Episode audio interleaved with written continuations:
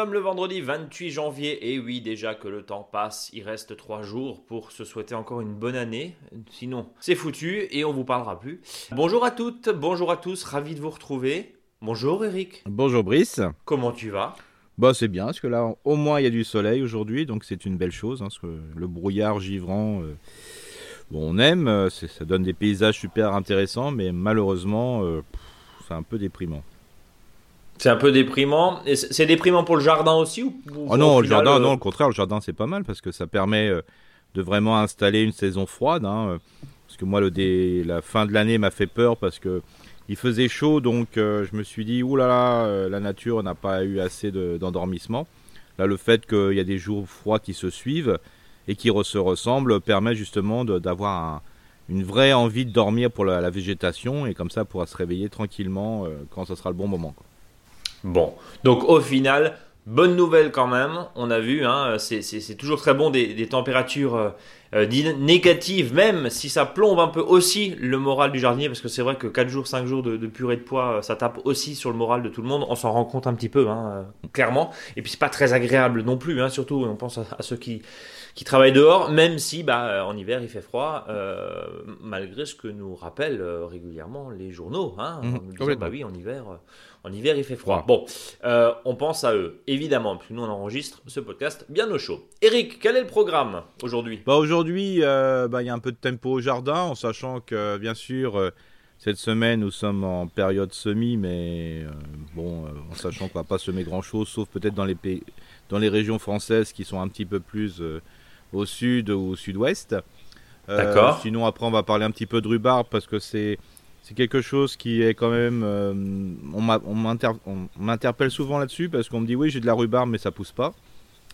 Euh, Ouais. Ou les autres disent ah, j'ai de la super rhubarbe et voilà, j'ai des super belles feuilles. Alors pourquoi cette différence? Et puis bien sûr, euh, on va répondre aux questions. Et les très nombreuses questions, je crois qu'on a fait un, je les ai pas comptées, mais je pense qu'on est à un record. hein. Donc merci infiniment pour votre fidélité, pour votre réactivité, pour votre interactivité. Vos questions, réactions, commentaires, contact monjardinbio.com. Euh, rapidement le tempo au jardin, Eric. Juste, je dois t'interroger sur euh, ce qu'on peut semer sous serre, sous tunnel, éventuellement sur couche chaude. J'aimerais juste qu'on en parle euh, rapidement. Et puis rendez-vous avec, euh, on va aller en Bourgogne-Franche-Comté, pardon, dans un collège euh, dans le cadre de la Coupe de France du potager. Voilà, on a enregistré ça à distance il y a, il y a quelques jours, donc la qualité sonore s'entend un petit peu, c'était pas évident, mais voilà, euh, une petite capsule là de, de 10 minutes qu'on va vous faire écouter hein, avec justement ces, ces, ces ados qui se sont lancés dans, dans cette compétition avec un référent absolument formidable qui transmet aussi sa passion pour le jardin. On, on écoutera ça dans quelques minutes. Eric, je, je parlais de couches chaudes. Euh, je parlais de tunnels de serre. Alors euh, rendez-vous sur notre blog Mon Jardin Bio où euh, tu avais fait tout un article sur les ados, notamment. Alors, Oui. Pas les ados au collège, mais les, les ados, les adossés, hein, Oui, les, les structures en verre adossées à un mur, les, les serres, les tunnels, avec évidemment de la récupération le plus possible. hein. On trouve toujours soit sur le bon coin, soit sur la déchetterie du coin, soit dans un marché puces, quelques fenêtres, quelques châssis, Mhm. pour surtout pas acheter euh, et, et pouvoir récupérer. Euh, alors ça, on a compris. La couche chaude, ça revient régulièrement surtout, surtout c'est quand tu lis euh, les euh, Rustica, les Terres Mm. Vivantes, tous les, toute la presse jardin. Euh, tu peux nous rappeler ce que c'est, s'il te plaît? Alors là, alors y a, y a- je dirais, il y a, il y a trois notions de, de couches. hein. Euh, donc c'est mettre un châssis sur une couche. Alors cette couche c'est une couche végétale et ce, ce matelas de matière euh, en fermentation va donner un peu de chaleur. Quoi. Alors il y a la couche froide, euh, tout simplement. Bah, ça c'est c'est carrément le châssis qui est posé soit sur un matelas de feuilles et tout simplement. Mais là il y a pas une, ça chauffe. C'est la température ambiante, donc ce qu'on appelle la, la, la couche froide. À l'opposé il y a la couche très chaude. Donc là, c'est plutôt euh, du fumier euh, qui est mélangé avec un petit peu de feuilles. Et donc, euh, on fait un espèce de matelas de ce type de déchets et, et on va déposer le châssis dessus. Donc, ça va chauffer par, un par dessous. hein, c'est comme un chauffage au sol. Euh, en sachant qu'il ne faut pas oublier qu'il y a aussi le chauffage par-dessus quand il y a les vitres. Donc, euh, attention de bien ouvrir quand on l'utilise. Euh, donc bien ouvrir les fenêtres euh, entre guillemets, les entrebâillés euh, ou, ouvrir le châssis quand on est en période d'ensoleillement. Et puis à la demi chaude, voilà, c'est tout simplement, on met un peu plus de feuilles dedans pour pas que ça chauffe de trop et ça évite simplement que, le gel où on est autour de 5-6 degrés. Quoi. Et ça suffit bien sûr pour faire germer. Alors là, on parle souvent euh, et régulièrement évidemment euh, euh, des carottes, hein, éventuellement du chou. Ça, suffit? Bah, disons que ça, ça, peut suffire, mais le plus intéressant, c'est quand même de mettre sous tunnel. Alors quand je dis tunnel, c'est pas mini tunnel. Hein. lors de, de périodes, alors faut pas qu'il ça refroidisse trop de la nuit. Hein. Faut pas qu'il gèle la nuit. Enfin, faut pas qu'il fasse en dessous de zéro sous le tunnel, bien sûr. mais ça, ça peut se faire, mais comme dit, hein, c'est du bricolage au nord de, je dirais au de la Loire. nord de la Loire, parce que sinon, il euh, faut presque. Il y en a qui mettent du chauffage, hein, je sais, il y en a qui mettent des radiateurs. Hein. Euh, donc là, ça c'est voilà, faut mieux acheter ses carottes globalement. Euh, mais dans le sud, pourquoi pas Là, il n'y a, a, pas de souci quand on voit que dans certains secteurs, je dirais, il y a déjà quelques arbres fruitiers qui sont en fleurs. Donc, je veux dire, là, c'est la bonne période pour commencer sous couvert. Et bien sûr, on va utiliser que des plantes hâtives, c'est-à-dire que c'est des radis des radis roses, hein, les petits radis de tous les jours hâtifs. Ça va être euh, pareil, quelques premiers semis de poireaux pour le poireau qu'on va repiquer poireau de printemps. Ça va être les choux de printemps. Donc tout ce qui peut être hâtif, euh, qui va pousser très rapidement et qui euh, supporte vraiment la, période, je dirais, un peu fraîche.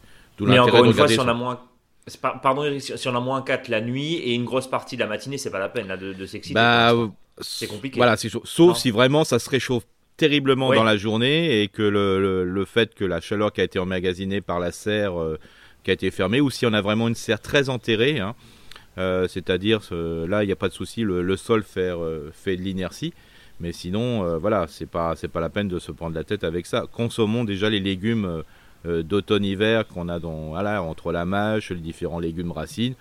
Euh, attendons un petit peu, euh, je dirais pour le hâtif, euh, ça va, ça va venir très rapidement. De façon, on aura l'occasion de s'exciter au jardin rapidement. de toute façon, tant que le mois de février n'est pas passé, sur les, sur les zones qui, sont, qui ont passé, qui sont au-dessus de la Loire, c'est pas, la, pas la peine. Quoi.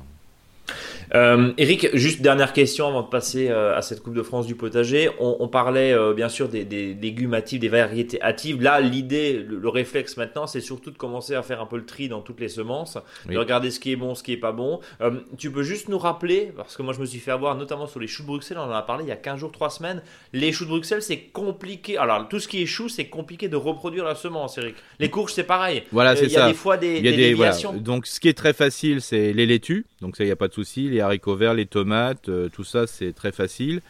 Euh, tout ce qui ne fleurit pas vraiment dans votre jardin, euh, enfin dans les jardins des autres, mais qui peut fleurir chez vous, par exemple, il n'y a pas trop de soucis pour le poireau. Si vous laissez mhm. fleurir du poireau, ça peut marcher, parce qu'il n'y a pas tous les, jardiniers qui laissent fleurir, donc en réalité, ça va se passer chez vous, donc c'est pas trop trop mal. les bleds, tout ça, ça se passe chez vous aussi, en sachant que si on travaille sur différentes couleurs de bleds, c'est un peu compliqué parce qu'il y a quand même du mélange.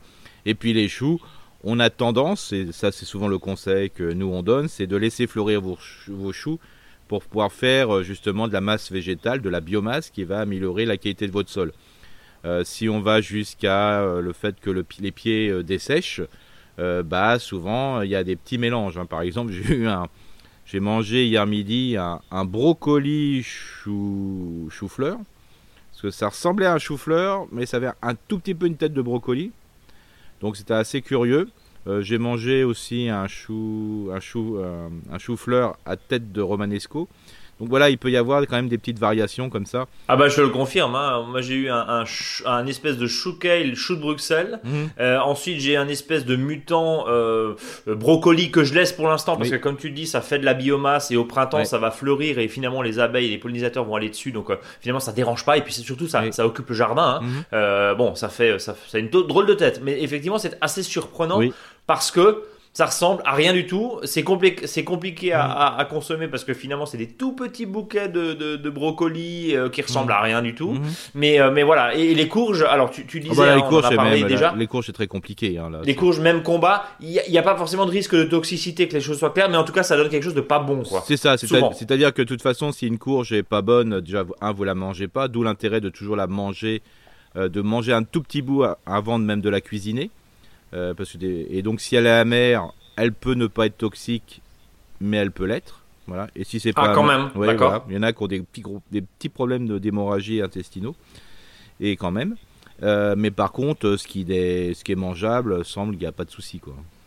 Juste un point, alors euh, on salue du coup les, les, semenciers, mais ça sert à ça un métier de semencier. On n'est pas là pour les, évidemment pour, pour, les défendre, mais la réalité c'est que quand on est professionnel, on va cultiver ces espèces et on va les récolter dans des endroits euh, sécurisés, hein, c'est c'est-à-dire confiné, c'est- Voilà, c'est voilà, C'est- très à la main. Enfin, c'est ça. Alors c'est pour ça, des fois on dit euh, ça coûte très cher les graines, mais c'est quand même un, job. C'est un sacré boulot derrière. Ouais. On est, on est d'accord. Ouais. Ben, bien sûr, tout ce qui est haricots verts et compagnie, c'est pas, c'est moins, voilà, parce que tout ce qui est de l'autofécondation naturelle, c'est plus simple, quoi.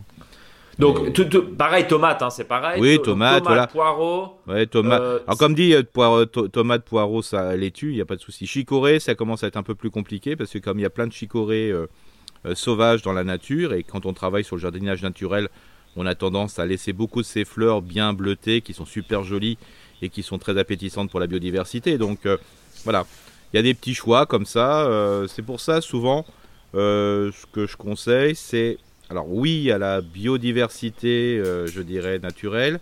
Attention à avoir 50 000 euh, légumes différents et, notamment par, pour une espèce. Par exemple, si on a euh, de la laitue, ça, ça pose pas de problème. Mais si on a des chicorées, bah, essayez d'avoir votre chicorée et ne la, voilà, si vous la laissez fleurir, bah, il n'y a pas de souci. Mais évitez d'en avoir 50 000 parce que sinon vous risquez d'avoir des, des, voilà, des croisements, quoi.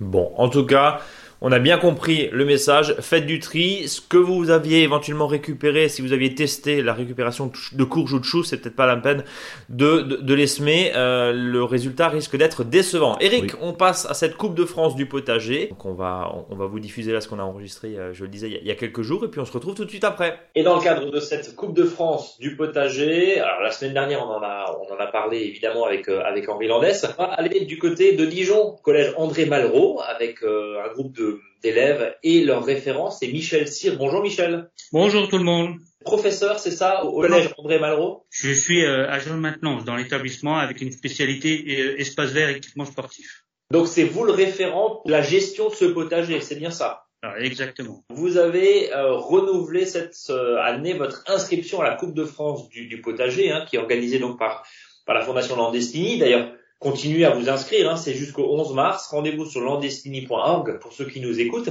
Alors déjà, bah, euh, toutes nos félicitations. Hein.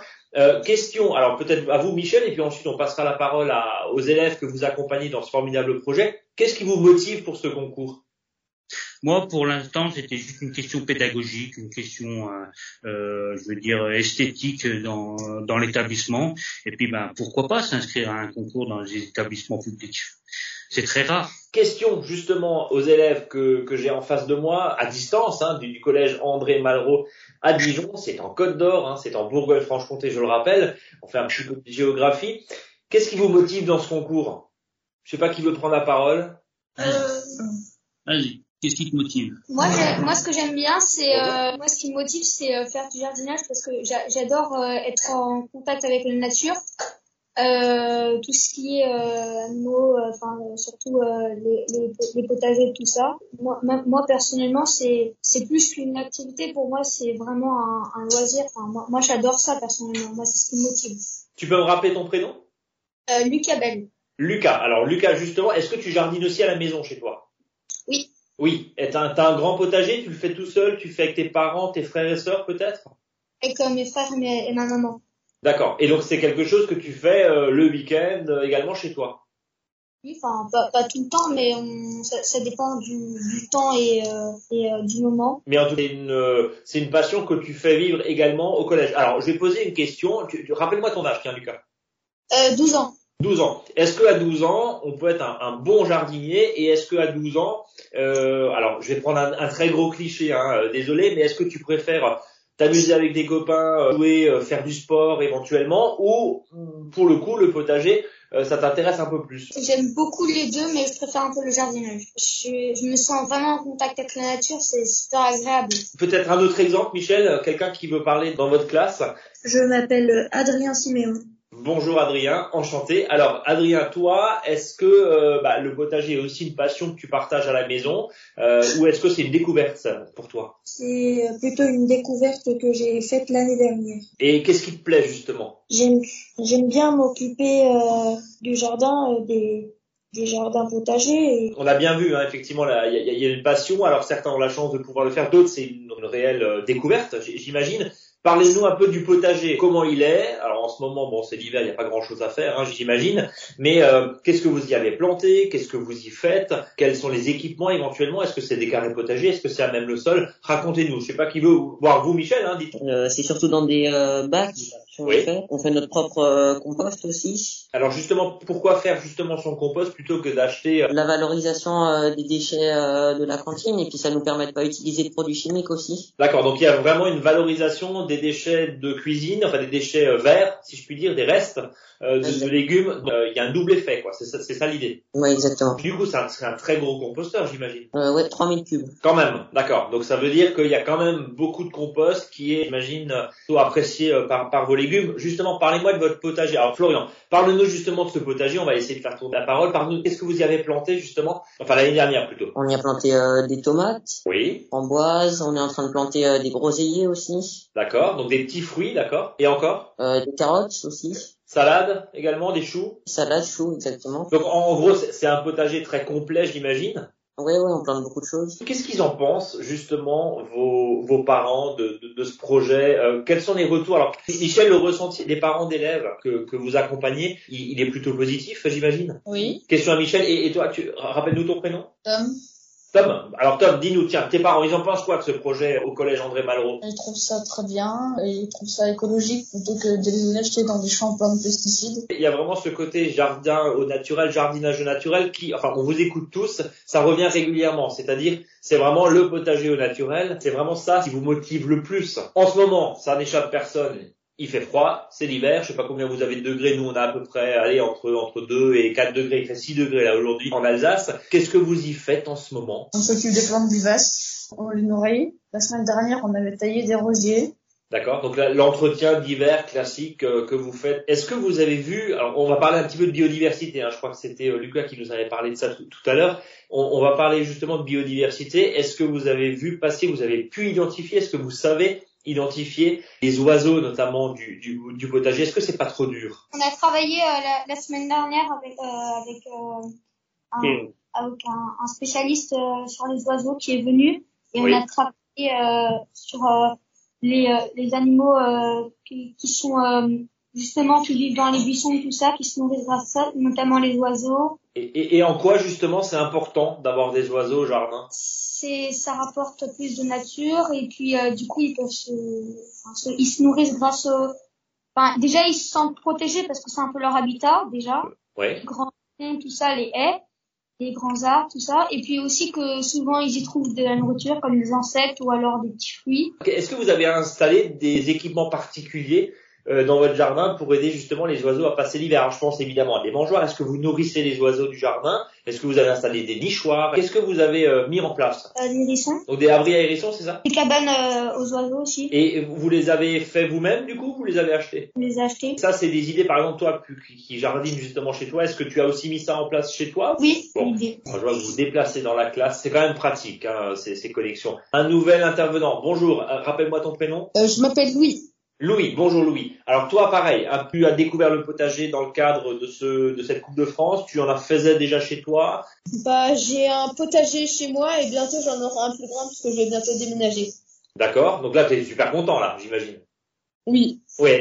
Alors, autre question. Euh, Est-ce que justement ce concours a permis de te faire apprendre des choses Michel, dites-moi si je me trompe, mais j'ai l'impression que vous êtes quand même un passionné. C'est au-delà de votre métier. Le, potager, c'est quelque chose que vous que vous appréciez. Est-ce que le fait de transmettre tout ça aux élèves, c'est c'est pas mal, non? Exactement. Donc on se voit nous tous les jeudis euh, pendant plus d'une heure. De toute façon, il y a, il y a toujours un thème, il y a toujours du travail dans le jardin à faire.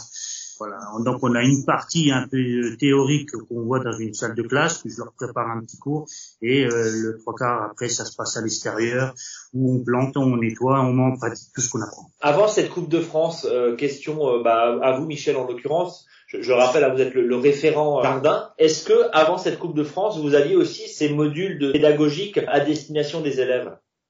Oui, il y avait déjà un, un petit jardin pédagogique, euh, Oui. quelques bacs. Et puis, euh, comme on avait un espace euh, un peu plus important à occuper, euh, eh ben notre jardin, on l'a agrandi et euh, tout ça est financé par le FSE de l'établissement. Donc l'idée, c'était vraiment de développer ça dans le cadre de cette Coupe de France, hein, j'imagine. Aussi, c'est ce qui nous a motivés. On, arrive tout doucement à la fin de cette interview. Je sais pas qui va encore prendre la, parole. J'aime bien un peu les deux parce que euh, être avec ses amis, c'est bien. Et le jardin aussi, c'est apaisant. Est-ce que tu en es fier justement de ce jardin que tu cultives chez toi du coup? Oui, un peu. Les récoltes, qu'est-ce que vous en faites Ah bah on les mange. Vous les mangez? En général, euh, Michel euh, les garde et puis euh, il nous en donne un peu. par exemple, il nous avait donné du céleri et des rosiers. Et, des fois, il nous donne des, des, des choses quand ils ont fini d'être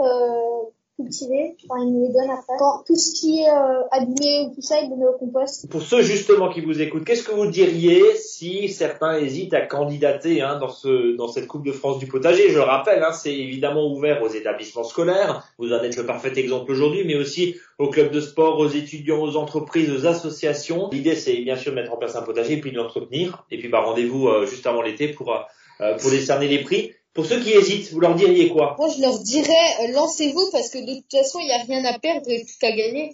C'est ça. C'est très positif ce que tu dis, toi. C'est encourageant en tout cas. Et puis le but c'est pas de la compétition, mais juste c'est agréable de pouvoir exposer ce qu'on fait quoi. on, on, travaille, euh, on travaille pour le plaisir et euh, on est fier de ce qu'on fait, donc euh, on aimerait bien l'exposer pour euh, qu'on perde ou qu'on gagne, eh bien. Voilà, il n'y a aucune importance. Il aucune importance. Le but, c'est seulement de participer. Bon, eh ben on sent en tout cas une, vraie passion, une vraie envie. Je, je vous remercie vraiment. Euh, là, vous étiez une petite dizaine hein, tous ensemble d'avoir d'avoir répondu ça. Je vais vous souhaiter une, bonne journée évidemment, bon cours. Je vous ai pas posé la question entre le potager et les maths que vous préfériez, mais euh, mais on verra ça pour la prochaine fois. Merci beaucoup Michel d'avoir permis cette liaison. Je vous souhaite aussi une très bonne journée et euh, merci et félicitations pour ce que vous faites. Rappel euh, pour vous inscrire landestini.org, c'est jusqu'au 11 mars pour participer vous qui nous écoutez, voilà des groupes. S'il y a des parents d'élèves qui nous écoutent, pourquoi pas aller motiver euh, la maîtresse ou le maître ou les profs. On a vu à tout âge, hein, ça fait maintenant, on est partenaire maintenant depuis depuis deux ans. On voit qu'il y a vraiment beaucoup, beaucoup, beaucoup d'envie pour le coup et de fierté. Et en tout cas, merci pour ce que vous faites tous et toutes. À bientôt. Voilà, c'est toujours très agréable d'entendre des ados avec un Z, mmh. euh, des ados se passionner pour le jardinage. Eric, on passe aux nombreuses questions auditeurs. Contact monjardinbio.com, la seule et unique façon pour nous contacter, pour nous poser vos questions. On commence, t'es prêt Eric? Parce que là c'est un marathon. Hein. Je suis prêt. Alors là c'est un marathon. On commence par Johan Normandie, 25 ans, qui nous dit bien le bonjour à vous deux et une bonne année. D'abord merci pour votre réponse pour le chancre européen. La dernière fois, hein, Johan nous avait déjà appelé. Dois-je remettre un peu de bouillie bordelaise après chaque grosse pluie? Sinon j'avais une question simple qui va euh, te passionner. Que faire contre les taupes au potager? Merci de votre réponse.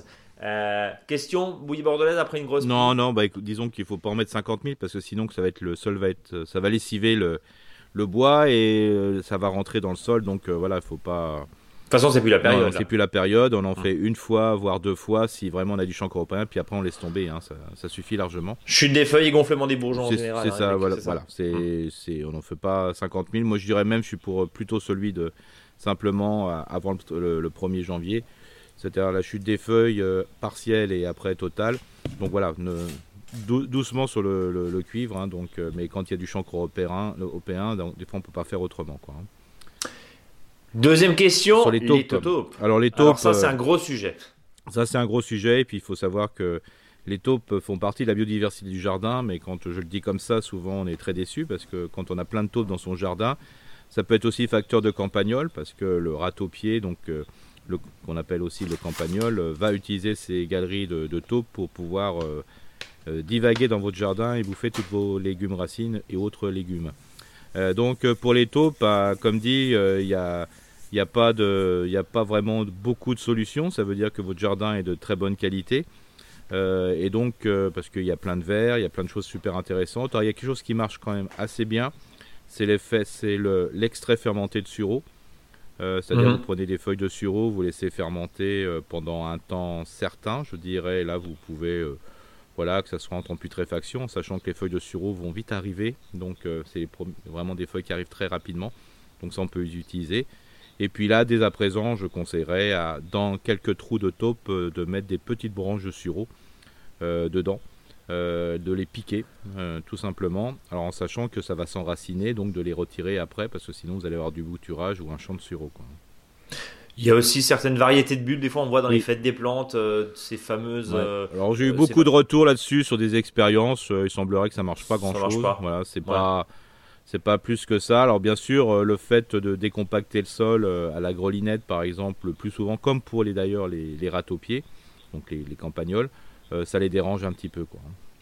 Bon, donc en gros, c'est euh, passer un coup de fourche belge, de grelinette ou, ou Oui. ce genre de choses, un peu dérangé, et ça. puis euh, du purin de saule, Euh, du purin de sureau, pardon. C'est ça. Donc euh, voilà, donc euh, le, comme dit le- l'extrait fermenté de saule, euh, de, de, De sureau, euh, vous le vous le mettez pendant un certain temps, hein, voilà, et puis vous videz pur hein, carrément dans les galeries. hein. Bon, euh, on passe. Merci en tout cas, euh, Eric, pour cette, euh, pour cette question. Nous avons répondu donc à, à Johan, qui est, qui est tout jeune, 25 ans, voilà, et qui euh, se pose plein de questions sur, sur le jardin. Et tu as pas parlé hein, du. C'est quoi le top 4 On en parle quand même. oui, le top Eric 4, ça c'est pour les, ça c'est un voilà. C'est pour les sanguinaires? C'est ouais, voilà, ça, ça. Si vous avez du campagnol, bah voilà, ça, ça tue les campagnols. Quoi. La taupe, Voilà. écoutez, évitez de tuer trop les taupes. hein, je dirais, c'est quand même un animal super intéressant, ça aère bien le sol. Voilà, c'est un insectivore, donc Est-ce que ça mange les racines, les taupes, Eric? Pas spécialement, c'est plutôt un, un joli insectivore, hein, et même Ouais. s'il peut en manger quelques-uns, euh, je veux dire, c'est pas ça qui va vraiment déranger. Donc en fait, c'est plus esthétique, c'est comme dans une pelouse. Alors on peut comprendre, voilà, vous avez fait une super pelouse, vous avez euh, plein de... On peut comprendre la frustration et, effectivement le, la Ouais. gêne. Et puis les mais- semis, mais- et quelquefois les semis, hein, euh, voilà. D'accord, Si, ouais. si, la- si les taupinières sont dans le sens du semis, c'est malheureusement. Voilà. Mais, mais toi, tu dis, attention, Oui. euh, foutez-leur la paix en gros. C'est ça, globalement, C'est un peu, ouais. peu l'idée. Bon, Euh, on, on voit que tu défends plus la taupe, en l'occurrence, que euh, Johan dans cette histoire. On, passe à, on passe à Aurélie qui nous dit bonne année. Merci à vous aussi, euh, Aurélie. Encore mille merci. Je vous ai écrit euh, une fois, mais dans votre podcast. euh, mais pardon, je vous ai déjà écrit une fois, pardon. Euh, mais votre podcast est le seul rendez-vous que je ne manque jamais depuis presque deux ans maintenant, tu vois, finalement. Mm. hein. Un grand bravo, une profonde reconnaissance pour la richesse de votre contenu, tant l'expérience, les connaissances que l'humain. Oh, je, lis tout, hein, Eric. beau, beau, je lis tout. Je suis à ma deuxième saison de potager. Cette année, je ferai moins de variétés pour privilégier ce qui a bien fonctionné et ce que nous avons adoré déguster. Du coup, je récupère la place et j'aurais adoré me faire un coin de potager spécifique infusion. Auriez-vous des conseils, mélange ou non, exposition, besoin, etc. Nombreuses variétés ou au contraire en cibler certaines Ou est-il préférable de les parsemer d'ici et là hein, et qu'on intègre tout ça au potager? Merci et surtout euh, que vous puissiez continuer longtemps à illuminer nos vendredis et nos jardins. Voilà, si ça c'est pas de l'amour, Ça, c'est de l'amour, et j'ai même mon voisin qui fait de l'amour parce qu'il fait de la perceuse. Euh, ben qu'on salue. on le salue, le voisin. Nous on a le voisin qui a, la, qui, a le marteau piqueur juste à côté, donc c'est pas Oui, grave. voilà, Dans les conditions du direct, comme Oui, on est le direct. Euh, donc, euh, globalement, pour les plantes dites aromatiques, les infusions comme ou autres, vous avez, il y a deux possibilités.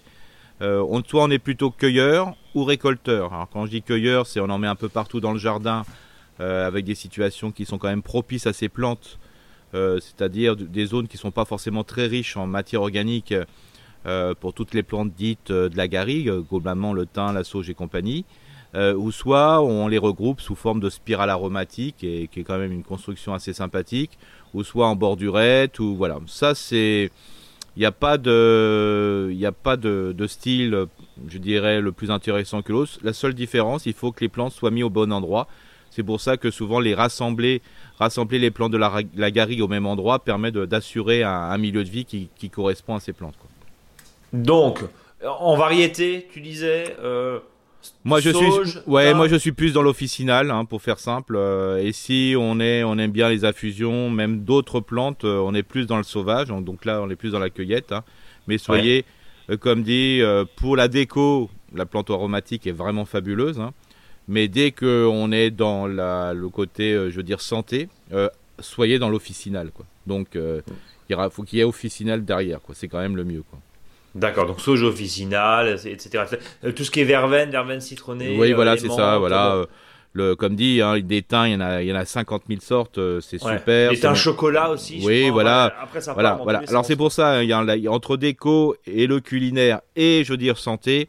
Moi, pour la santé, je, je c'est simple, je vous conseille que de l'officinal, euh, en sachant que la- les sauges qui sont un peu des fois tricolores, bicolores, tout ce qu'on veut, ont sûrement les mêmes propriétés, sûrement. Hein, mais je- j'ai pas de là-dessus, j'ai pas euh, des informations plus que ça. Mais quand on est dans l'officinal, on est vraiment tranquille. hein.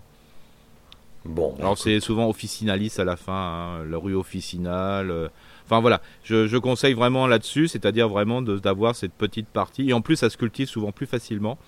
Euh, Il y a moins de dégénérescence. euh, et comme dit, l'exposition, le choix du sol est important. C'est pour ça souvent on les regroupe ensemble. Quoi.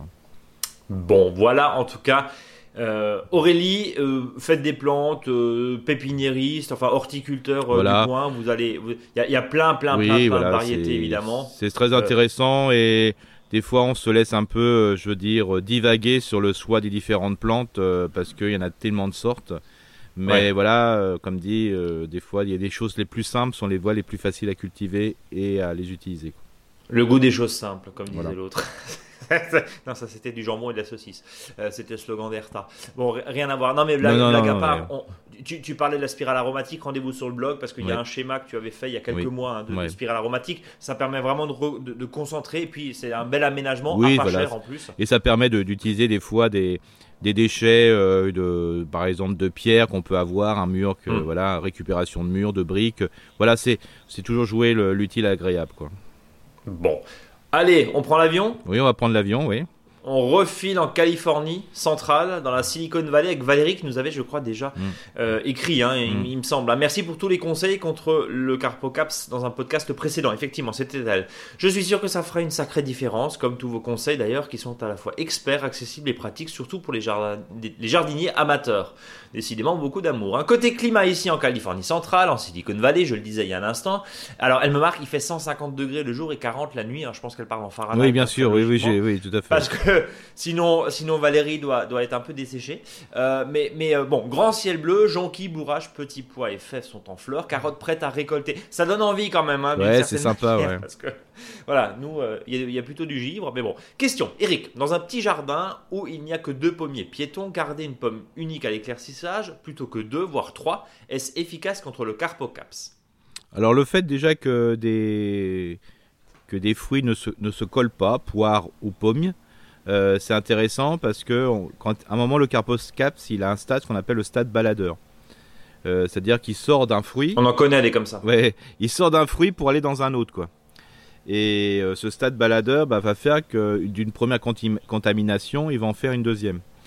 Donc euh, le fait que les fruits ne se touchent pas euh, limite ce stade baladeur. Ouais, s'il n'a pas, voilà. s- s'il a pas de, de kit d'escalade, Voilà. euh, il est foutu le carpo. C'est ça, c'est ça. Bon, il va Bon. redescendre tranquillement le long du tronc. C'est pour ça que quand on a eu des carpocaps, ce que je conseille toujours, c'est de pouvoir mettre euh, du carton ondulé euh, à 50 cm, 30 cm du sol, euh, parce que le carpocaps, lui, dès qu'il va trouver un refuge en descendant, euh, au lieu de s'enfouir dans le sol, il va rester dans le carton et il vous suffira alors au mois d'octobre d'enlever ces cartons, de les brûler et comme ça vous brûlez une partie des, des carpocaps.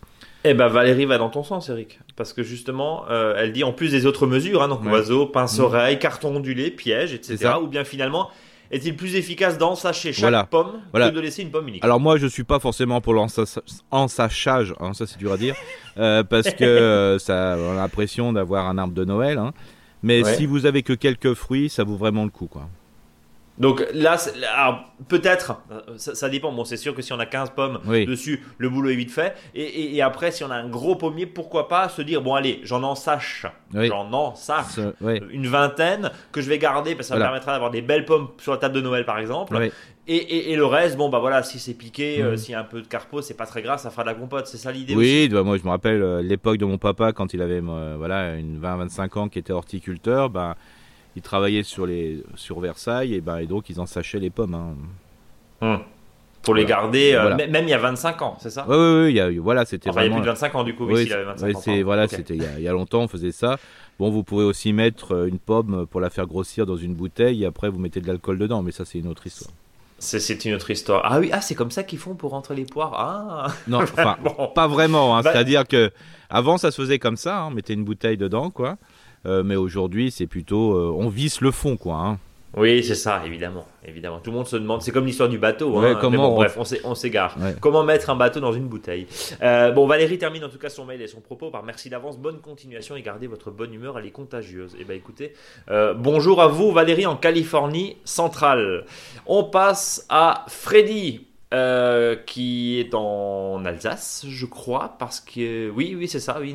Alors, bonjour et bonne année à vous deux. Faites-nous autant plaisir cette année, comme vous savez si bien le faire. J'adore, avec plein de hauts, j'adore votre émission et j'en loupe pas une depuis quelques mois maintenant en allant au travail. Bah, écoute, si on, si on motive les gens à aller au travail, tant mieux. Alors, Plusieurs interrogations. J'ai planté des petits oignons dans ma serre fin novembre que j'avais planté en bulbie au printemps dernier, mais qui n'avaient quasiment rien donné à part des feuilles, légèrement plus gros que la bulbie, contrairement à d'autres qui avaient bien pris. Ils sont bien partis et les feuilles font une dizaine de centimètres aujourd'hui. Euh, Eric, on avait reçu les photos. Hein. Euh, mais on m'a dit que ça ne donnera rien. Est-ce une erreur de débutant? Faut-il que je les retire et que je mette plutôt des nouveaux bulbis Et quel est votre conseil pour le mois de plantation en serre en en Ile-de-France, pardon. Freddy n'est pas en Ile-de-France, il n'est pas en Alsace, il est en Ile-de-France. Euh, peut-on les planter dès début février? Je voulais en faire quelques-uns pour tester ce que ça donnerait comparé à l'extérieur.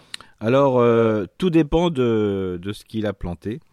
Euh, parce que ça peut être de l'ail ou de l'oignon perpétuel.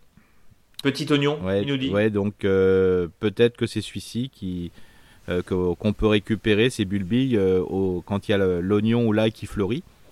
Euh, ça fait des espèces de petits bulbilles euh, en haut. La fleur va se transformer en bulbille, pour faire simple, et avec le poids va retomber et euh, sur le sol et va se mettre dans le sol. Hein. Alors ça, c'est ce qu'on appelle là où l'oignon rocambole, par exemple. Hein.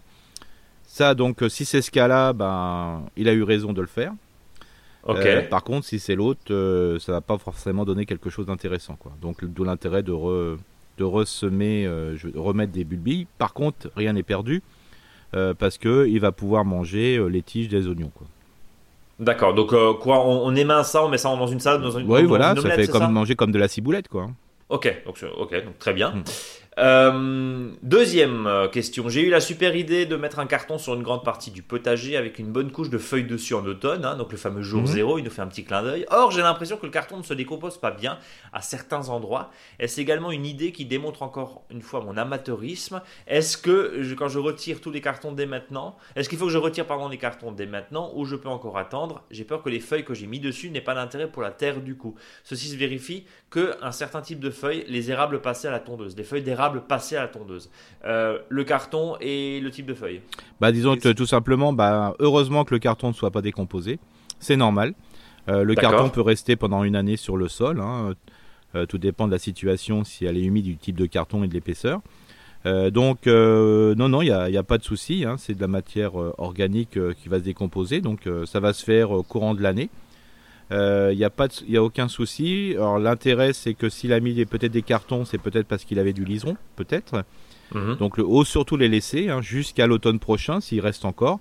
Et quand il va planter, il faut simplement, euh, je dirais, donner un petit coup de cutter, euh, pas trop grand pour vraiment laisser le, le, minimum de terre passer et de, de repiquer là-dedans. Ou s'il fait un semis, il fait un grand coup de cutter et il sème dans, sur le rang si c'est possible. Mais c'est plus facile de, d'utiliser des cartons si on fait de la, du repiquage, c'est-à-dire de la plantation. Bon. Mais c'est vraiment. Euh, non, non, mais c'est très très bien hein, qu'il laisse ça comme ça, il n'y a aucun souci. Hein. Et, et, euh, en l'occurrence, Freddy a fait euh, un, un, bon réflexe hein, en passant ses feuilles d'érable. Ah oui, ça c'est nécessaire. Feuilles d'érable. À, la tondeuse. Voilà, les, tout ce qui est érable, tout ce qui est platane, tout ce qui est feuilles un peu vernissées, un peu dures, plates, rigides. Ça, l'idéal, c'est de vraiment dépasser à la tondeuse parce que le risque que l'on a, euh, c'est le fait que les feuilles se mettent l'une à côté de l'autre et ce qu'on a fait, on appelle ça, moi j'appelle ça le, le, stade euh, télé, euh, annuaire téléphonique. Et donc, comme il y a une empilation de feuilles, ça se décompose pas. Et donc, il faut feuilleter les feuilles pour pouvoir le, faire. Bon, voilà, tout simplement. troisième et dernière question, je vais commander de la consoude. Hein. Il, me dit, il me dit, il nous dit Booking 14. Hein, oui. Petit tronçon oui, c'est celle, c'est celle qui se, qui se reproduit pas, quoi. Euh, au vu de la faible offre sur ce produit, je voulais l'acheter dès maintenant pour être sûr d'avoir mon, mon, plant de consoude. Est-ce que je peux le planter en pot à la maison à son arrivée pour que les racines ne dessèchent pas trop euh, et le planter plus tard au printemps ou puis-je le planter directement à l'extérieur et il se réveillera quand il voudra? Bah moi je suis toujours pour le fait de planter tout de suite. Hein. Donc, Même s'il fait froid? Oui, non, non, il n'y a, aucun souci. Hein. Ce choix a été fait sur cette consoude parce que c'est une consoude qui ne se reproduit pas par, euh, par graines. C'est comme ça, ça évite d'avoir son, son jardin. Euh, et donc on pourra le, on pourra le il pourra le récupérer, euh, je dirais, s'il veut la multiplier, plutôt en, en la multipliant par euh, section de, de touffes, hein, donc de les replanter un peu partout. Mais voilà, non, non, non, il peut la planter bien maintenant. Il met un peu de feuilles dessus, il n'y a pas de souci. hein. Euh, et il nous demande si justement un plan de, de consoude est suffisant pour une serre de 9 mètres carrés et un petit jardin de 30-40 mètres carrés? Alors, euh, surtout de pas le mettre sous la serre, quoi. Parce que une- Mais, non, mais surtout euh, en termes de volume de ce que ça va donner en fait. C'est- plus ça, je pense. ça- Oui, euh, bon, le, il va falloir le multiplier, le multiplier. Hein, ça va pas se- Il faut attendre plusieurs années avant qu'il ait euh, pouvoir pouvoir multiplier, euh, je veux dire, cette consoude. Hein. Mais ça devient vachement grand. Ah oui, ça devient très grand, mais bon, après, euh, comme dit, euh, entre un mélange de ses feuilles, de la consoude et compagnie, ça sera parfait, quoi. Bon, bah euh, voilà, voilà en tout cas. Alors ça devient effectivement très grand une consoude. Euh, moi j'en ai un pour euh, 150 mètres carrés de potager. Après c'est toujours pareil, ça dépend ce que vous faites. Est-ce qu'on va faire du paillage? Est-ce qu'on va faire Voilà, de un, un purin? Ouais, de l'extrait Enfin, fermenté, fermenté, voilà, voilà. c'est ça. Après, euh, de toute façon, c'est toujours le mix euh, qui est plus intéressant. Hein. Faut pas oublier que avec 100 grammes de consoude, euh, il faut euh, il faut donc un, un- un litre d'eau euh, pour faire un Mhm. extrait fermenté. Donc on parle plutôt de 1 kg de consoude pour, Pour 10 10 litres d'eau. Donc voilà, ça. euh, tout ça. Et puis après, il faut souvent le diluer à 5 ou 20% Donc euh, ça fait quand même pas mal, quoi. hein. Et Donc si on voilà. l'utilise en paillage, bah voilà, si on l'utilise en paillage, bon, on peut l'utiliser, mais il n'y a pas que la consoude qui est nécessaire, donc on va mettre un peu de tout, quoi. Bon, en tout cas, c'est euh, euh, très simple. euh, Oui. à- donc, a priori, oui, ça devrait utiliser, sauf si vous avez l'habitude, Freddy, je pense, enfin, c'est ce qu'on peut lui répondre, Eric, Oui. de mettre euh, et de faire un extrait fermenté par Ouais. semaine. Dans ces cas-là, ça risque d'être un petit peu. C'est ça. Alors moi, ce que, je, ce que conseillerais, c'est de mettre de la consoude normale, hein, voilà, et d'éviter qu'elle se mette à fleur pour éviter qu'il y ait des graines un peu partout, c'est tout. pour hein. pas que ça parte. Voilà. Bon. Et ça, c'est gratuit. Merci beaucoup pour vos précieux conseils. Continuez à nous apporter de la bonne humeur en fin de semaine. Signé Freddy. Voilà, on passe à Gaël, euh, qui vient d'ailleurs de nous répondre euh, là euh, tout- à l'heure en même temps qu'on enregistrait cette, émission. Je profite de nouveau de votre gentillesse et de vos connaissances pour vous poser une nouvelle question. Elle nous en avait posé une il y a, il y a quelques semaines. hein. Je n'arrive pas à avoir une réponse satisfaisante sur Internet. Écoute bien, Eric. Je souhaiterais faire un bac à plantes sur ma terrasse. J'ai besoin pour cela d'au moins 500 litres de substrat. J'ai du compost, mais pas suffisamment. Juste en complément, il me faudrait 13 sacs de terreau sans tourbe, mais ce qui semble énorme. Je m'oriente donc vers de la terre végétale, Mhm. mais trouver une plateforme locale d'approvisionnement n'est pas si facile. De plus, je me pose la question du coût écologique de mon bac à plantes. Si la terre livrée est issue de décapage de terres agricoles, comme indiqué, sans compter évidemment le prix du transport. J'y connais pas grand chose. Qu'en pensez-vous D'où vient la terre que nous achetons en vrac et en sac? Je précise que je suis en Ile-de-France. Excellente journée à vous et restez-nous en forme. En forme de quoi? Je ne sais pas, mais en tout cas, on va rester. Ouais. Euh, Eric, qu'est-ce que qu'est-ce qu'on pense Bah, Qu'est-ce que penses c'est le problème dans toutes les régions, c'est comment avoir de la terre, quoi. Ça, c'est c'est toujours la, la grande question. euh, et puis euh, surtout, euh, quand on vous livre la terre, quel est le type de terre qu'on vous ramène? Alors des fois, ça peut être de la terre agricole qui est très sympa, mais si vous avez eu plein de pesticides dedans, bah c'est pas top top top non plus, quoi. Souvent, quand on demande de la terre arable, voilà, de la bonne terre, bah, c'est voilà, il faut vraiment connaître pour voir la, la bonne la bonne différence. hein. Alors moi souvent euh, tout dépend de la quantité de terre. Ce qui des fois qui peut être intéressant, c'est d'aller dans un lotissement à proximité et de, voir s'il y a des travaux, euh, voilà, et de justement demander au propriétaire, euh, dire voilà, est-ce que je peux récupérer, je sais pas, 10, 15, 20 sacs de terre. hein. Et puis après, bah voilà, vous faites un, le, petit prix ou des fois c'est bah écoutez, s'il vous faut 2-3 sacs, il n'y a pas de problème, vous prenez. Hein. Ça, ça, suffit bien. Et puis l'histoire du terreau, bien sûr, en principe, il faut à peu près 6 cm de terreau sur une terre. C'est intéressant, mais si on est en bac, on peut, on peut a- apporter 10 à 15 cm de, de terreau mélangé. Donc c'est la partie supérieure. C'est ça, voilà, c'est ça, ça suffit largement. On Donc peut- en gros, je mets du substrat classique et puis je mets du terreau Voilà. de bonne qualité. c'est ça, c'est-à-dire au-dessus, que on ouais. va faire, on va diviser, euh, on va diviser le, le bac en trois. Euh, la partie basse, euh, on peut mettre un petit peu, même un petit peu. Alors, alors, quand je dis un bac, attention, il faut que ça soit un bac qui fasse au moins 50 à 60 cm de haut, hein, pour que ça soit Mhm. efficace pour toutes les plantes. On peut mettre un du, du drainant en bas, hein, c'est-à-dire un petit peu de gravier, euh, voilà, de manière tout en bas, euh, sur 5-10 cm. après euh, les, les 40 cm ou 60 centi- 40 ou 50 cm restants, on fait un mix, c'est-à-dire un, on amène de la terre tout à fait normale, voilà, dans les, et après on rajoute un mélange de terreau avec de terre, et là c'est impeccable, hein, ça suffit largement. quoi. Et après, ce qui va être intéressant, c'est tous les apports qui vont être mis en continu quand on va exploiter euh, ce bac, c'est-à-dire euh, quand, euh, je sais pas, vous avez du marc de café ou quand vous avez une cafetière avec un peu, vous, vous mettez un petit peu d'eau dedans, vous nettoyez votre cafetière, vous videz l'ensemble. je dirais, dans votre bac. Dès que vous avez un petit peu de déchets, je dirais un petit peu sec, vous pouvez le mettre dedans. Alors pourquoi je dis, pourquoi pas les autres déchets, c'est que attention, si vous mettez un peu de déchets en bio, les biodéchets, ce qu'on appelle, un peu fermentés cibles, vous risquez d'avoir des moucherons, donc ce qu'on appelle les fameuses drosophiles. Mais sinon, mhm. ça va suffire et d'année en année, vous allez compenser les pertes, c'est-à-dire les prélèvements de nutriments qui ont été faits aux plantes en mettant des feuilles, à peu près 20 cm de feuilles dessus, puis il n'y a pas de souci. quoi. Donc l'idée, c'est d'apporter un substrat on va dire pas de moindre qualité, mais, mais, mais peut-être moins riche. C'est pas la peine. Non, non, mais il faut une voilà, faut, c'est pas la peine. C'est pas la peine de mettre 500 litres de terreau. Quoi, non, c'est ça, voilà. Non, non, c'est, c'est, ça sert à rien parce que souvent, les, en fonction du type de légumes, alors euh, vous allez avoir peut-être un excès de bouffe et donc ils vont être remplis, ils vont être tout blancs, ça veut dire ils vont être euh, sujets à l'oïdium. Euh, comme ça coûte un peu cher, euh, vous allez peut-être euh, mettre un terreau qui est pas bien, donc ça va être un terreau universel, alors qu'il faudra mettre un terreau de plantation. Donc moi l'idéal, ça serait de, moi je dis franchement, diviser en trois. Euh, donc 10 cm de quelque chose de drainant avec un peu de gravier, un peu de, voilà, tout simple, des petits cailloux, des briques et tout ça. Après les, les 20 les 20-25 cm, vous mettez votre terre normale, quoi, que vous avez pu récupérer. Puis après, vous mettez un mélange entre de, de un espèce de bon terreau, sans tourbe, bien sûr, euh, avec un mélange de terre, quoi. Il y, a, deux petits points, Eric, que je vais, euh, je vais peut-être compléter ton, ton propos euh, tout à fait complet, mais, mais juste un point. Alors, on voit souvent en Ile-de-France même à Paris intramuros, euh, de plus en plus d'associations, de petites structures qui euh, récoltent les déchets de cuisine mhm. chez les restaurateurs notamment euh, et qui créent des petites filières compost. Mhm. Alors là, faut regarder, faut gratter un petit peu sur internet. J'ai encore vu un reportage il, y a, quelques jours à, ce sujet hein, où la mhm. personne venait en vélo récupérer là-dessus et, et, le compostait avec un processus qui permettait de sortir un terreau de qualité en, en deux mois. donc euh, plutôt intéressant, sans ah. forcément parler des grosses plateformes, hein, mais, c'est vrai que des petites initiatives creusées peut-être là-dessus. Et puis après, il y a un truc, on le récupère. encore une fois, on n'a aucun intérêt avec euh, cette plateforme-là, mais euh, le Bon Coin, par exemple, vous regardez Terre Végétale, quand c'est un particulier qui, qui, alors bon, évidemment, s'il habite dans un ancien garage ou une ancienne déchetterie, on, s'est compris. Hein, attention aussi à ce qu'on peut récupérer. Mais bon, si c'est encore une fois pour creuser la piscine, euh, dans un quartier pavillonnaire, il y a normalement de grandes chances que ça soit à peu près clean. c'est comme ça, que j'ai toujours fait, euh, ça marcherait très bien. Et puis aussi, si vous êtes non loin, du, si vous êtes dans une grande ville, n'oubliez pas qu'il y, a y souvent des, des aires de compostage partagées. Et le souci de ces aires de compostage partagées, c'est pas l'apport de déchets verts ou de biodéchets, c'est d'avoir qu'est-ce qu'on va utiliser du compost. donc vous allez les voir, vous verrez, euh, ils sont souvent très contents de, de pouvoir vous donner du, du compost. Hein. Et là, du compost, euh, c'est pareil, hein, vous mettez moitié-moitié.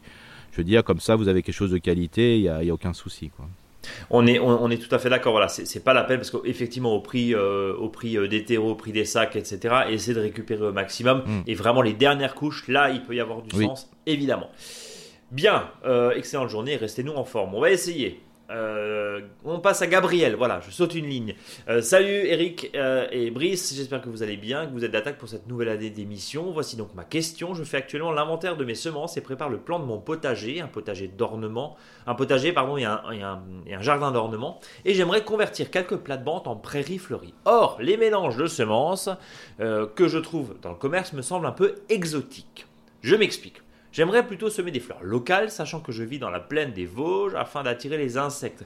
Auriez-vous quelques conseils ou mieux une petite liste de fleurs qui me correspondraient? Merci et longue vie à On. Qu'est-ce qu'on peut dire à Gabriel qui se soucie des, justement des, variétés qu'on peut mettre euh, qui ne sont pas forcément très locales? Alors c'est une euh, très bonne idée parce que, euh, je veux dire, justement, euh, tout dépend des mélanges. Et puis des fois, même le coquelicot vosgien n'est pas la même que le coquelicot euh, du sud de la France. Hein. donc là aussi, il faut... Au niveau de l'accent De, l'accent, c'est ça. Hein. C'est toujours très important de, bien mettre ce qui est local. Alors, euh, bon, on n'est pas là pour faire de la pub, mais c'est facile. si vous voulez, des, comme vous êtes dans un secteur que je connais bien, il y a un producteur de graines alsacien qui produit sur place, entre guillemets, ses graines, hein, et ça s'appelle Nungesser. Voilà. Ah oui, exact. Je pense à, Uber aussi. Oui, voilà, mais là, Nungesser fait ses propres pour de la prairie fleurie, donc euh, voilà, c'est le plus simple. Donc par exemple, pourquoi, pourquoi pas euh, et, sinon, sur, des listes, alors bon, on est bah, Ce qui est intéressant, c'est qu'il propose souvent, il propose des mélanges tout simples. Hein.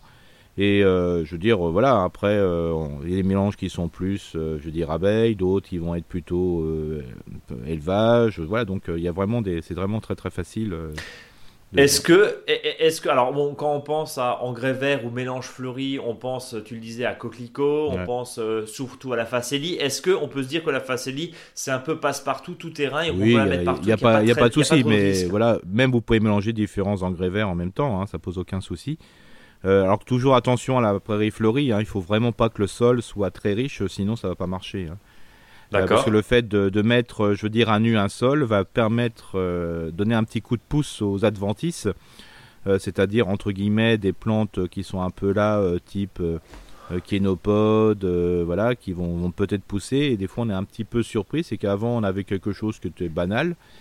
Et une fois qu'on va mettre la terre à nu et on a mis notre prairie fleurie, ce qui va pousser, il y aura aussi des grandes herbes adventices dedans qui vont proposer les amarantes, les, les, les kénopodes et compagnie.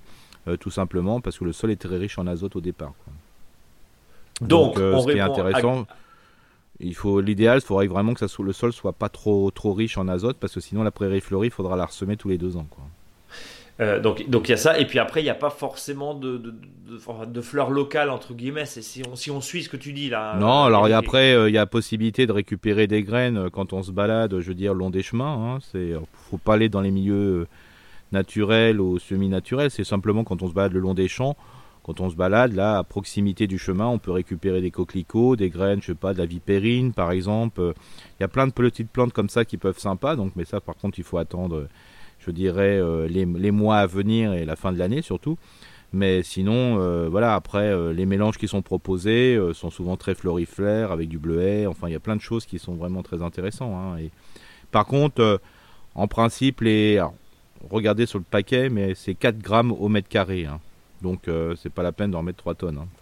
D'accord, donc attention au dosage. Et puis pour répondre précisément à ce que Gabriel nous dit, voilà, il n'y a, pas forcément euh, de, liste, de liste toute faite. Il n'y a, pas trop trop de risques. Non, Normalement, à partir du moment où le, producteur de semences, euh, j'allais dire est français ou en tout cas fait bien son boulot, tu en as cité quelques-uns.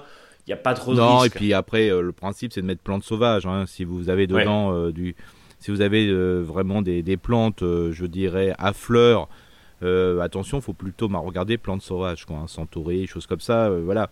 Après, si on vous met zinnia, si on vous met en colis, si on met des choses comme ça, bah, c'est plus des plantes, sont très sympas, hein, mais c'est plus des plantes mm. horticoles, quoi. Bon, voilà, Gabriel. Euh, on enchaîne avec Nicolas. J'écoute régulièrement votre podcast avec très grand plaisir. Vraiment bravo pour votre partage de connaissances. Voilà, c'était lui l'Alsacien. J'habite en Alsace et j'ai une question concernant la mise en place d'une haie en limite de terrain dans un lotissement. Mm. Il y a un projet de construction d'une maison derrière mon terrain qui est un simple champ pour le moment. Aussi, j'aimerais anticiper et planter une haie pour préserver un peu d'intimité. J'ai déjà quelques arbustes, mais tous à feuillage caduc. Cela forme un très bon cloisonnement en été, mais en hiver, patatras, toutes les feuilles tombent et met notre jardin à la vue de tous. Il y a aussi trois arbres dans la haie, ce qui peut poser difficulté à planter de nouveaux arbustes juste à côté. Que pouvez-vous me conseiller comme arbuste à feuillage persistant pour compléter ma haie champêtre avec le voisinage, idéalement avec floraison pour les abeilles et petits fruits pour les oiseaux? Est-ce qu'il y a des conseils de taille pour assurer une floraison? Merci signé Nicolas, euh, l'Alsacien. Alors, c'est de chez nous, c'est un local Oui, donc euh, globalement, euh, là, la, haie, souvent la plus intéressante, c'est la haie, la haie à feuillus, hein, donc c'est-à-dire les arbres qui perdent leurs feuilles, quoi. oui. Ça, c'est le plus intéressant, et c'est là qu'on va trouver aussi pour certaines, pour la plupart, les variétés dites à fleurs. Donc, c'est les, les, variétés qui les sont les plus intéressantes pour la biodiversité. Donc, la question se pose est-ce que l'hiver, euh, est-ce que c'est grave qu'on voit un peu dans votre jardin quoi? Voilà. Ah, toi, tu retournes la question de, et la problématique de Nicolas. C'est malin, ça. Ça, c'est voilà. Alors, en sachant que c'est le principe, euh, la plupart des, variétés qui sont intéressantes perdent leurs feuilles. Hein. donc, euh, c'est ça. Donc, le fait de mettre des conifères. Ah, mais non, Eric, t'as oublié. Attends, Eric, T'as oublié la semaine dernière tout le débat Les tuyas, les tuyas, voilà, c'est ça. Je veux dire, à part mettre des tuyas autres, autres résineux, ou des lauriers, euh, voilà, feuilles très persistantes. Là, c'est c'est un peu compliqué. Par contre, il y a ce qu'on appelle des semis persistants qui peuvent être mis dans la haie. Hein. Je veux dire, même si elle n'est pas taillée, même si ce que je peux proposer, c'est des variétés taillées, on peut mettre du troène qui perd pas complètement ses feuilles, euh, je dirais, pendant l'hiver, hein, euh, surtout si l'hiver n'est pas trop froid. Donc ça, ça, peut, marcher. Euh, ce qu'on peut mettre aussi, c'est ici et là euh, un conifère euh, que moi j'aime bien, c'est le Taxus, donc ça s'appelle Leaf hein, en nom commun. Ici et là aussi, ça permet de mettre des touches un petit peu, je dirais, compactes ici et là dans la haie, et c'est très intéressant pour la biodiversité et c'est très bien. Donc ça, on peut, on peut se permettre. Le fait de mettre aussi ici et là, mais il faudra bien le surveiller, c'est le être et puis je veux dire aussi la, la charmille, donc le charme mais si celui-ci, il faut le contenir parce que sinon il va devenir des arbres et non plus des, sous-arbrisseaux. Donc ça aussi. Euh, et ce que, moi, ce que je, ce que je conseillerais, c'est à la plantation de respecter une plantation euh, tous les 1 mètre. L'idéal, c'est la double, c'est la double rangée, c'est-à-dire de 1 mètre sur le rang et 1 mètre entre les rangs, avec après une plantation en quinconce. Donc ça, c'est une haie simple. De ne pas y toucher, parce que souvent les arbres sont plantés, sont tout petits au départ de ne pas les toucher avant 5, 6, 7 ans, et après 5, 6, 7 ans, ici et là, s'il y a quelques individus qui ont pété un plomb, euh, c'est-à-dire de, pousser, beaucoup, ben de les couper à ras, ce qu'on appelle du recépage, et de le faire pendant la saison hivernale pour qu'au printemps, ça soit très poussant, et d'ainsi de reconstituer la haie avec les ces repousses. Donc et donc ça veut dire aussi que quand tu plantes en quinconce, le bois de l'arbre va quand même un peu casser les regards, c'est ça C'est ça, voilà, c'est ça, parce que souvent c'est souvent. En hiver, je parle. l'hiver, c'est souvent ce qu'on pose la question, on dit oui, mais euh, l'hiver, euh, alors c'est pour ça que les gens ont tendance à mettre du laurier cerise, ils vont mettre du feutigna, des choses comme ça, qui sont des variétés un peu horticoles, quoi. Mais est-ce que l'hiver, c'est très grave, docteur, que je reprends l'expression de Brice, euh, si on vous voit, quoi? Bah, ça dépend ce qu'on fait. C'est ça. Mais tout nu, tout nu, tout nu en Alsace, par expérience, c'est compliqué. Bah là, moins 4, c'est compliqué. Donc, euh, moi, je dirais plutôt dans, dans ce, sens-là. Et puis, sur des, sur des points, je dirais, où il y a un regard qui peut être insistant. Euh, moi, je remplacerais la haie euh, vive ou la haie champêtre ou la haie, ce que vous voulez, de plantes par une haie sèche. C'est-à-dire que dans ce jardin, je suis persuadé qu'il va y avoir des déchets de taille. Et donc sur un endroit où il y a peut-être un point de vue ou un point de passage euh, qui est, bah, par exemple sur 2 ou 3 mètres, sur en clôture, on met euh, des piquets sur une largeur de 80-60 cm de large, sur une hauteur à peu près de 1m60, 1m80, donc ça veut dire que c'est des, piquets qui font 2m10, 2m20. Euh, on les enfonce dans le sol et tous les déchets de taille que vous, avez dans l'année, bah, vous les entassez à cet endroit-là. Donc c'est la haie de Benjes hein, ou la haie sèche. Hein, et donc euh, ça vous permet d'avoir un, un, zone compacte et des fois j'en connais maintenant qui font ça, c'est-à-dire que dans leur haie champêtre, euh, ils mettent ici et là sur une largeur de 1 mètre, 1 mètre 50 euh, du bois accumulé comme ça. c'est comme ça donne un petit un effet de style. Et ça permet de jouer aussi sur le fait que les déchets de taille que vous avez, bah, vous les mettez au courant de l'année. Vous les mettez dessus, quoi. Vous les mettez dessus, et quand vous faites un, un recépage, vous les mettez aussi dessus. Donc voilà, c'est le, conseil que je pourrais euh, donner euh, plus, plus Et c'est intéressant aussi en termes de biodiversité, évidemment. Ah bah oui, bien sûr. Parce que là, vous avez une haie qui est tranquille, qui coûte rien et qui est en pleine... Euh, qui est très efficace. Et les piquets bah, ils vont durer au moins 10-12 ans, il n'y a pas de souci. Donc voilà, plus vous les prenez un putrécie mieux c'est. Et c'est très simple à au montage et ça vous permet de trouver une solution et ça vous aide d'aller dans des déchetteries si vous avez des déchets de, de branches et vous n'avez pas un broyeur par exemple bah, au bout d'un moment, qu'est-ce que vous allez faire de ces branches Mais je peux vous assurer que si vous les mettez en tas, ça, consomme une grosse quantité de branches. Hein. Et puis il y a aussi euh, le dernier effet qui se coule, hein, comme on dirait, euh, sur la Benjes, tu fais monter de la courge en été. Oui, c'est ça, on peut mettre, voilà, c'est intéressant de. Ou des petits fruits. Des petits fruits, voilà, c'est, ça peut être ça. Donc voilà, après, il y a aussi la possibilité euh, de faire grimper une ronce palissée, mhm. parce que la ronce garde ses feuilles l'hiver. C'est la strate, ce qu'on appelle la strate verticale. Et donc, euh, je, vous invite à le faire. Vous verrez, c'est aussi sympa sur euh, simplement de, faire de palisser entre deux, piquets avec euh, quelques fils de fer ou des, ou des bambous tendus. Et comme ça, ça vous fait une protection, je dirais, visuelle, qui n'est pas totale, mais voilà.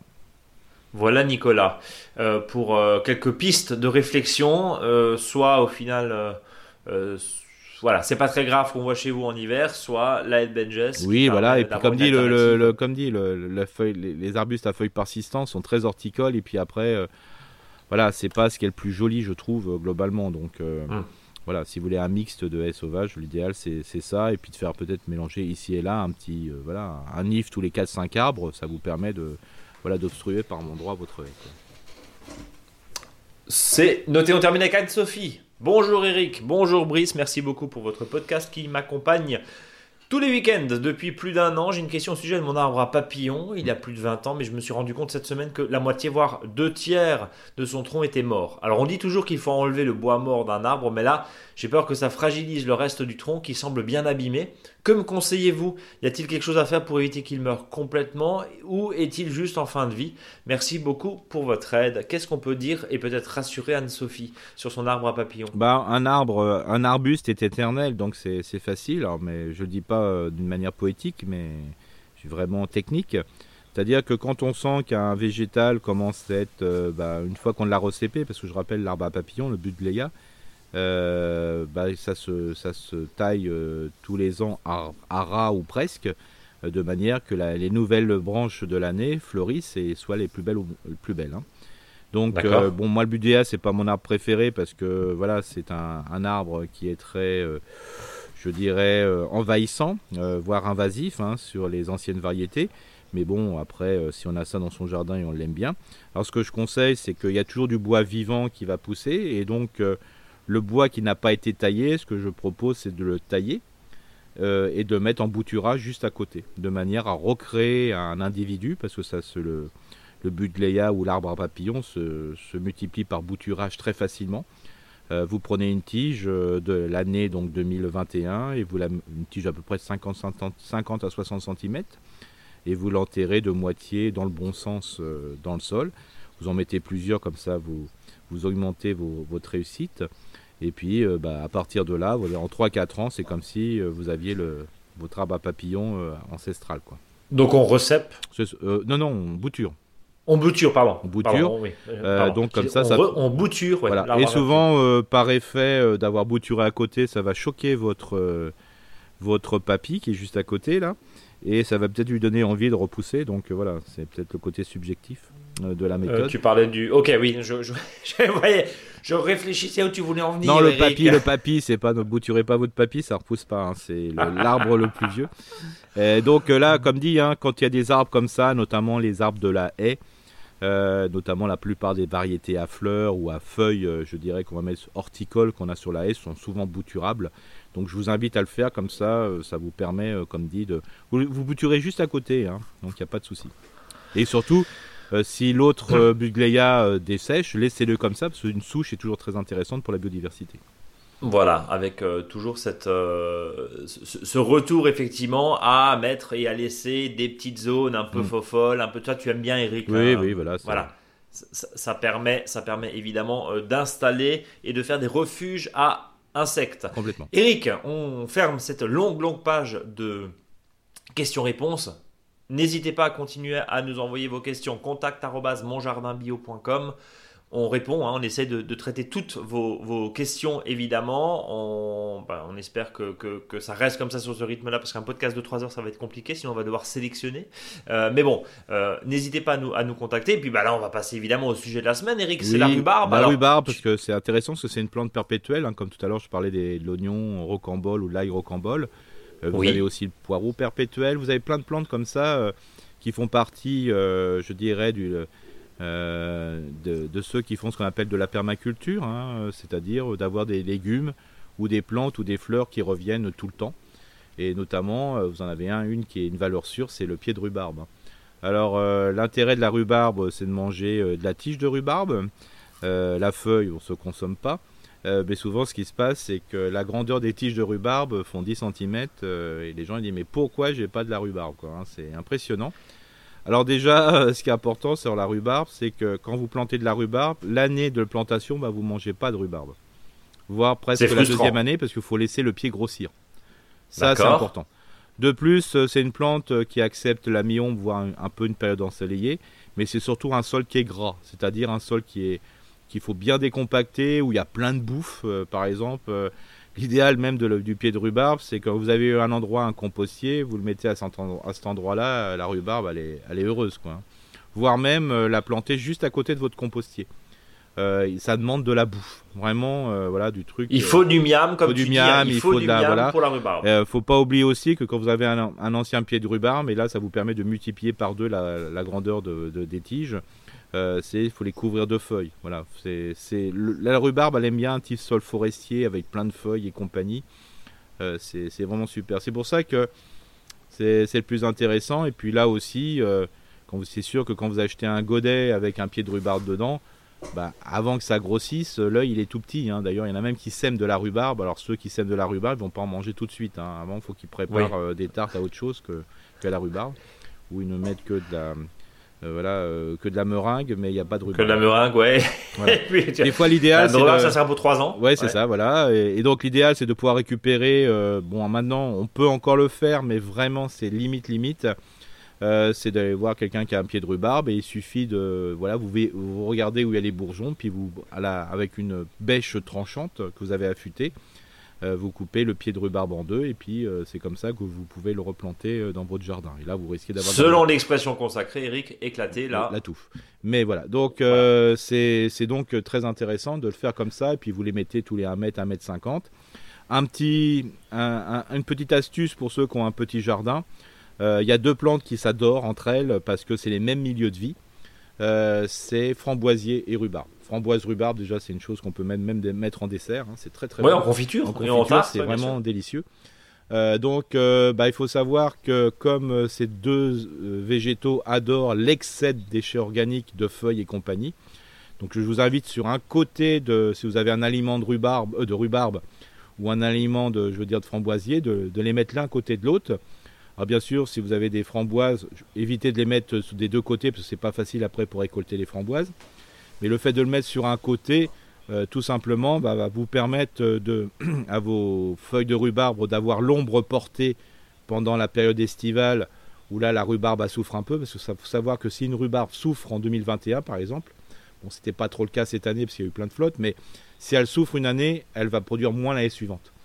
Donc euh, c'est pour ça qu'il faut lui laisser un petit peu de feuilles et surtout lui proposer un environnement qui soit un petit peu à l'ombre et, les, framboisiers peuvent apporter ceci. Euh, de l'au- l'autre côté, bah, c'est pareil, hein, le fait d'associer la rhubarbe et les framboisiers. Un, ça va éviter les framboisiers de, les, de pouvoir se développer un peu trop sur, euh, le chemin, donc euh, ça fait une espèce de petite concurrence spatiale. Et en plus, ça apporte une certaine humidité au pied aussi, parce qu'on sait très bien que le framboisier, pour qu'il puisse bien produire, il faut au moins, pour ces 10 cm de racines qu'il a dans le sol, il faut qu'il y ait une, une- une humidité constante. Donc c'est vraiment un, un- un mariage vraiment gagnant. Euh, et là, vous verrez, vous ne serez pas déçus sur la quantité de rhubarbe que vous aurez au jardin. J'ai deux questions très rapides, Eric. Est-ce que, comme les diamants, la rhubarbe est éternelle? Alors, euh, oui et non. Alors, euh, souvent chez les producteurs, on dit une dizaine d'années, quoi.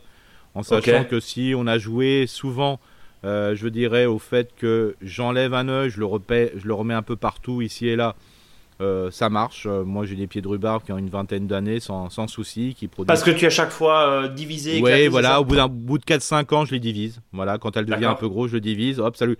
Le fait de diviser, le fait de bouturer, comme tout à l'heure de l'histoire du bout de Léa, ça donne un petit coup de vie, hein, un petit coup de jeunesse. hein.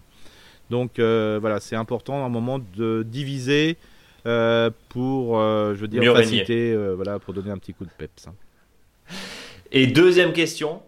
euh, Est-ce que la rhubarbe, tu disais, euh, attention, il y a eu de la flotte en 2021, bien sûr, sur euh, à peu près tout le, tout, tout le pays. Est-ce que la rhubarbe, qui est, j'allais dire, je sais pas, moi, peut-être à 95% de la flotte, hein, clairement, Mhm. est-ce que la rhubarbe doit être arrosée? Oui, alors surtout quand il fait très chaud l'été, oui.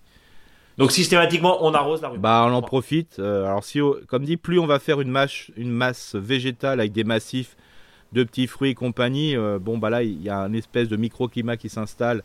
Et si on a apporté beaucoup de matière organique, ce n'est pas nécessaire. Si on est un bio, non plus. C'est pour ça que si vous plantez de la rhubarbe dans un secteur qui est chaud, essayez que l'ombre euh, portée sur la rhubarbe soit plutôt entre euh, midi, 11h, 11h midi jusqu'à 4-5 heures. Comme ça, votre rhubarbe elle souffre moins. Parce que s'il faut toujours l'arroser, ça pose un énorme problème. hein. Donc c'est pour ça, sur le choix de la plantation, c'est important. Plein soleil, oui. Mais si vous pouvez qu'elle soit un peu à l'ombre ou qu'il y ait un peu d'ombre portée d'autres plantes euh, entre 11h et, et 16h, c'est mieux. quoi. Euh, troisième question, pardon, elle n'était pas, pas prévue. J'ai un plan de rhubarbe qui a, euh, on sait pas, une dizaine d'années. On a récupéré une maison, on a, on a récupéré éventuellement ces, ces bourgeons là du, voisin.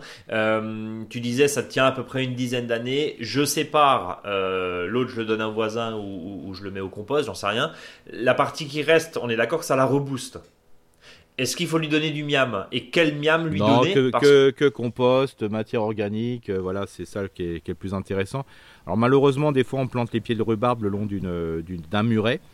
Oui. Euh, là, ça, des fois, c'est un peu secos. Hein. Euh, S'il y a eu des iris avant et après vous mettez de la rhubarbe, c'est sûr que ça va pas pousser. hein.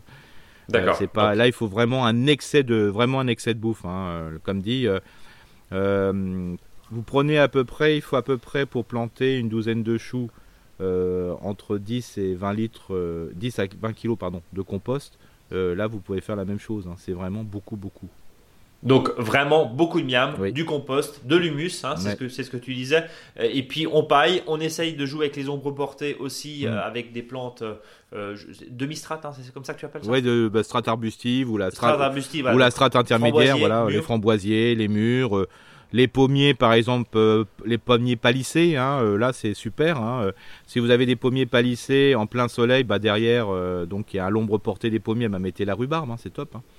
Bon, Bon, on a fait le tour de la rhubarbe? Oui. Qu'est-ce qu'on peut rajouter? Bah que Un si faux dicton? que, ouais, on va dire un petit faux dicton. Or celui-ci, je sais pas, j'étais moins inspiré avec la rhubarbe, mais bon, pff, voilà, il est un peu cucu la cucu la rhubarbe, mais là, allez, qui rit dans sa rhubarbe ne dissimule pas cette envie. Bon, il est sage. Allez, il est Il est sage. sage. On pourra euh, pas nous le reprocher au moins. Non, non là, euh, non là c'est On- cool. Alors j'espère que les, les auditeurs n'auront pas, seront pas trop embêtés avec ce petit bruit de fond là, euh, parce que la perceuse du voisin, euh, euh, voilà, mais c'est comme ça, il a le droit de faire des travaux aussi. Euh, Oui. J'ai pas pu, euh, voilà, il y avait une entreprise, j'ai pas pu faire autrement. Mais Mais c'est pas grave. mais voilà, mais il y a le petit ronronnement, mais pour montrer que nous sommes des êtres vivants. Écoute, Avec Eric, des- on adore, on adore quand tu ronronnes. c'est ça. hein, c'est une de tes plus Ouais. grosses qualités. Je ronronne Donc- pour Charton, ouais. Tu... Écoute, tu, tu ronronnes donc tout va bien. Ça marche. On va dire ça comme ça. Euh, mon cher Eric, trois messages importants. Euh, vos questions, continuez. Cette euh, podcast, cette podcast, cette émission plutôt en podcast, bah, partagez-la autour de vous, parlez-en autour de vous évidemment.